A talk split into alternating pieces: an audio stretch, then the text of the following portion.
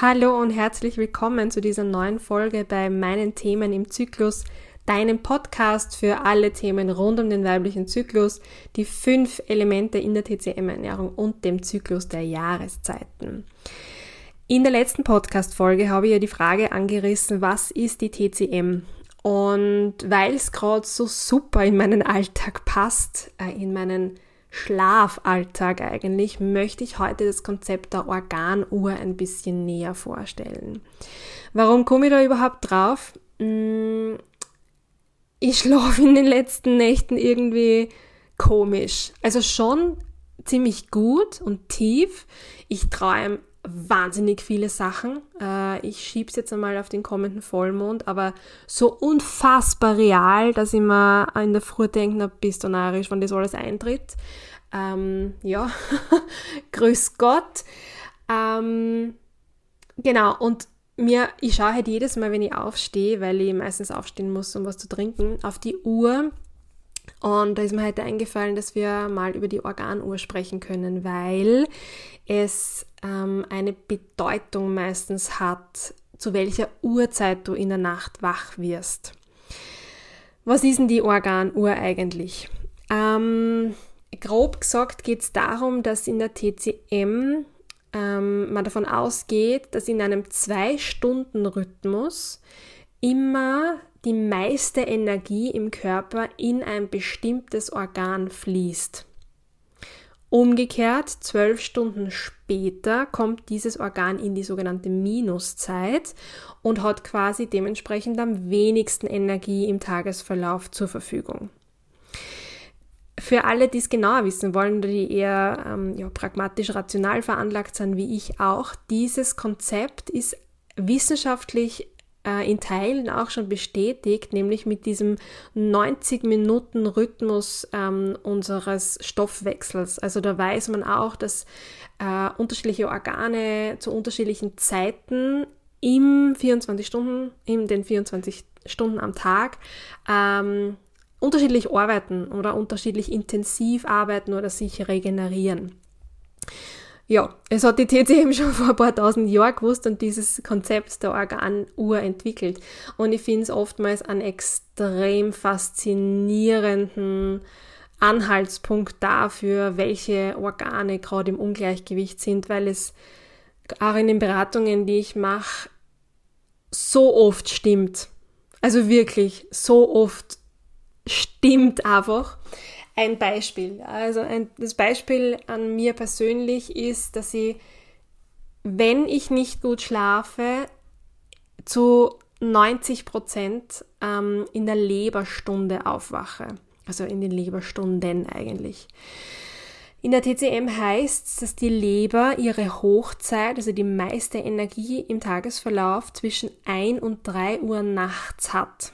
Das ist die Phase, wo Zellen erneuert sind, wo die Leber sich um sich selbst auch kümmert, ja, und den Mist vom Tag los wird und einfach vorbereitet, dass es auch in der Früh über die Verdauung ausgeschieden werden kann und so weiter und so fort.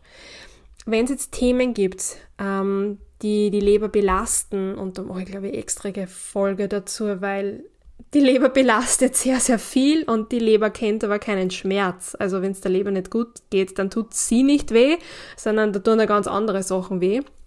Anyway, ähm, wenn die Leber belastet ist und halt ja, Stagnation im Körper herrscht, das heißt auch die Energie und das Blut nicht gut fließen kann, dann merke ich das zum Beispiel immer daran, dass ich in der Nacht zwischen 1 und 3 Uhr wach werde.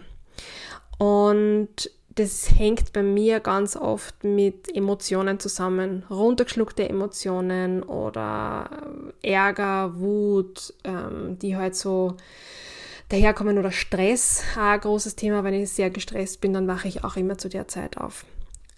Es gibt zum Beispiel aber auch Leute, die, äh, die mir erzählen, dass sie halt immer so zwischen eben drei und fünf Uhr aufwachen und dann vor allem nicht mehr einschlafen können. Das ist so eine, eine blöde Zeit, weil der Cortisolspiegel im Körper ja schon steigt und der Körper sich eigentlich darauf vorbereitet, bald aufzustehen, weil dir die Sonne aufgehen wird.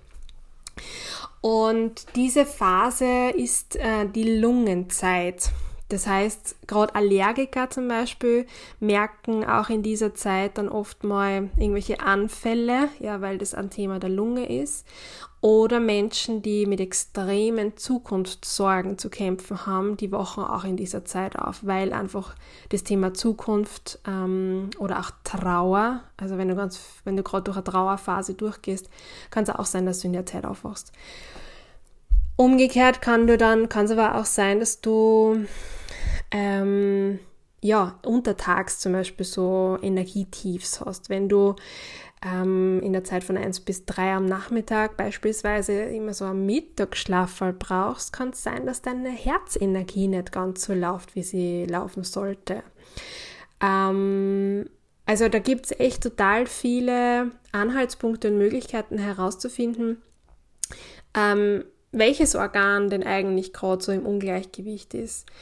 Und dieser Zwölf-Stunden-Rhythmus hilft dann auch vor allem in der Ernährungstherapie oder in den Ernährungsempfehlungen, ähm, ja, einfach Empfehlungen zu geben, weil man dann auch ganz gezielt beispielsweise für das Herz in der Zeit von 1 bis 3 ähm, einen Tee trinken kann. Oder auch optimalerweise auf Kaffee verzichtet am Nachmittag beispielsweise.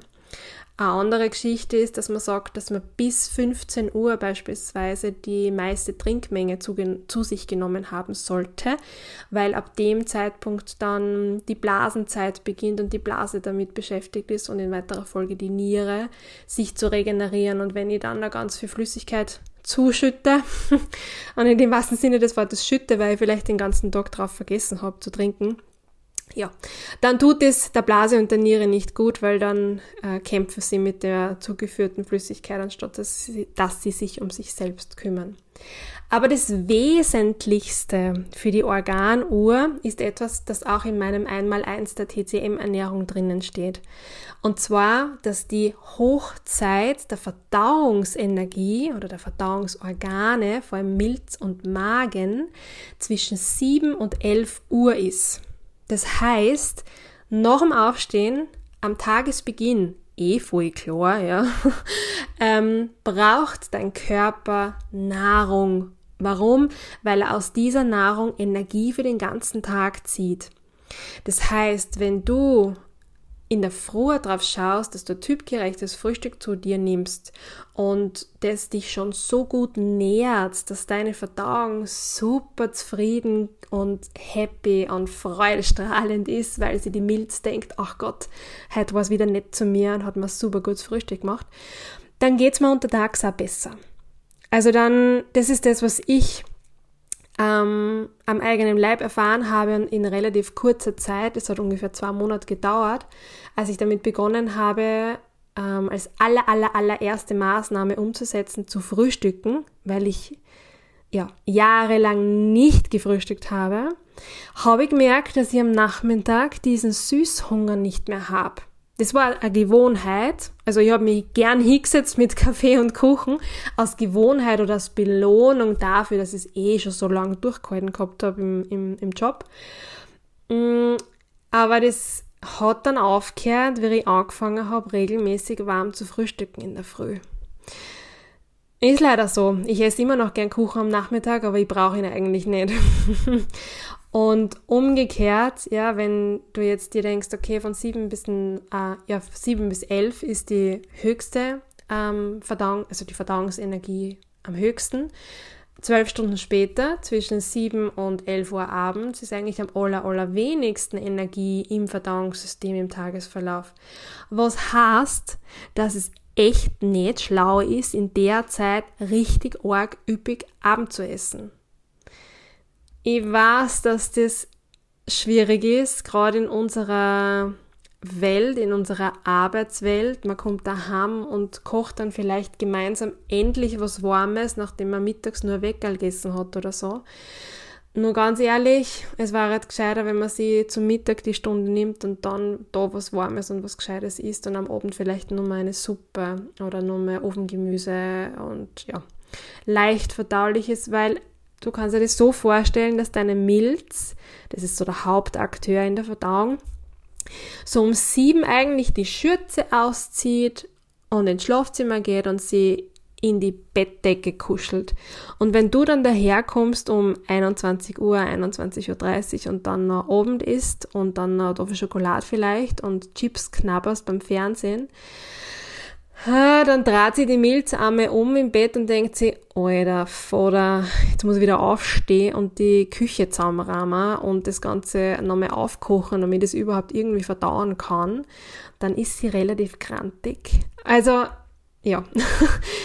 Du machst der Milz da echt nicht glücklich damit ähm, und es führt bei vielen ja auch dazu, dass sie nicht gut schlafen, wenn sie am Abend so viel essen ja, da gibt es ein paar Tipps, ähm, wie man das ausgleichen kann, wenn es wirklich einmal noch dazu kommt. Aber das ist, ähm, muss man sich individuell anschauen, weil diese Tipps können auch nach hinten losgehen. Das heißt, ähm, wenn du da Interesse daran hast an einer individuellen Ernährungsberatung, dann melde dich bitte bei mir. Ab Jänner 2023 wird es Plätze geben dafür. Ähm, aber kostenlose Erstgespräche können wir schon im Herbst jetzt machen, um einmal so eine Vorgehensweise zu besprechen. Würde mich sehr freuen, weil ja, den ein oder anderen Tipp, ähm, der kann nicht schaden, gerade auch für die Milz, dass sie glücklicher ist am Abend. Genau. Ich hoffe, du hast das Konzept der Organuhr so verstanden, wie ich es erklärt habe. Ähm, kannst mir voll gerne Feedback zukommen lassen über Instagram oder äh, per E-Mail, äh, wie es dir gefallen hat und ob du es verstanden hast. Äh, ich finde das Konzept der Organo einfach super und es ist für mich auch ein Anker im Alltag, wenn ich mal reinspüre in meine Ungleichgewichte, was es ist und woher es kommt und welches äh, Organ gestärkt werden darf, ähm, finde ich das einfach ja, eine super Struktur, ein super System, um da ein bisschen entspannter auf den Körper auch zu blicken. Wenn dir die Folge heute gefallen hat, freue ich mich wie immer über eine Sternebewertung, weil es mir hilft, den Podcast bekannter zu machen. Und ich freue mich auch immer über dein Feedback, ganz egal über welchen Kanal mich das erreicht. Ähm, ja. Und wie immer wünsche ich dir jetzt noch alles Liebe bis zur nächsten Podcast-Folge und bleib gesund.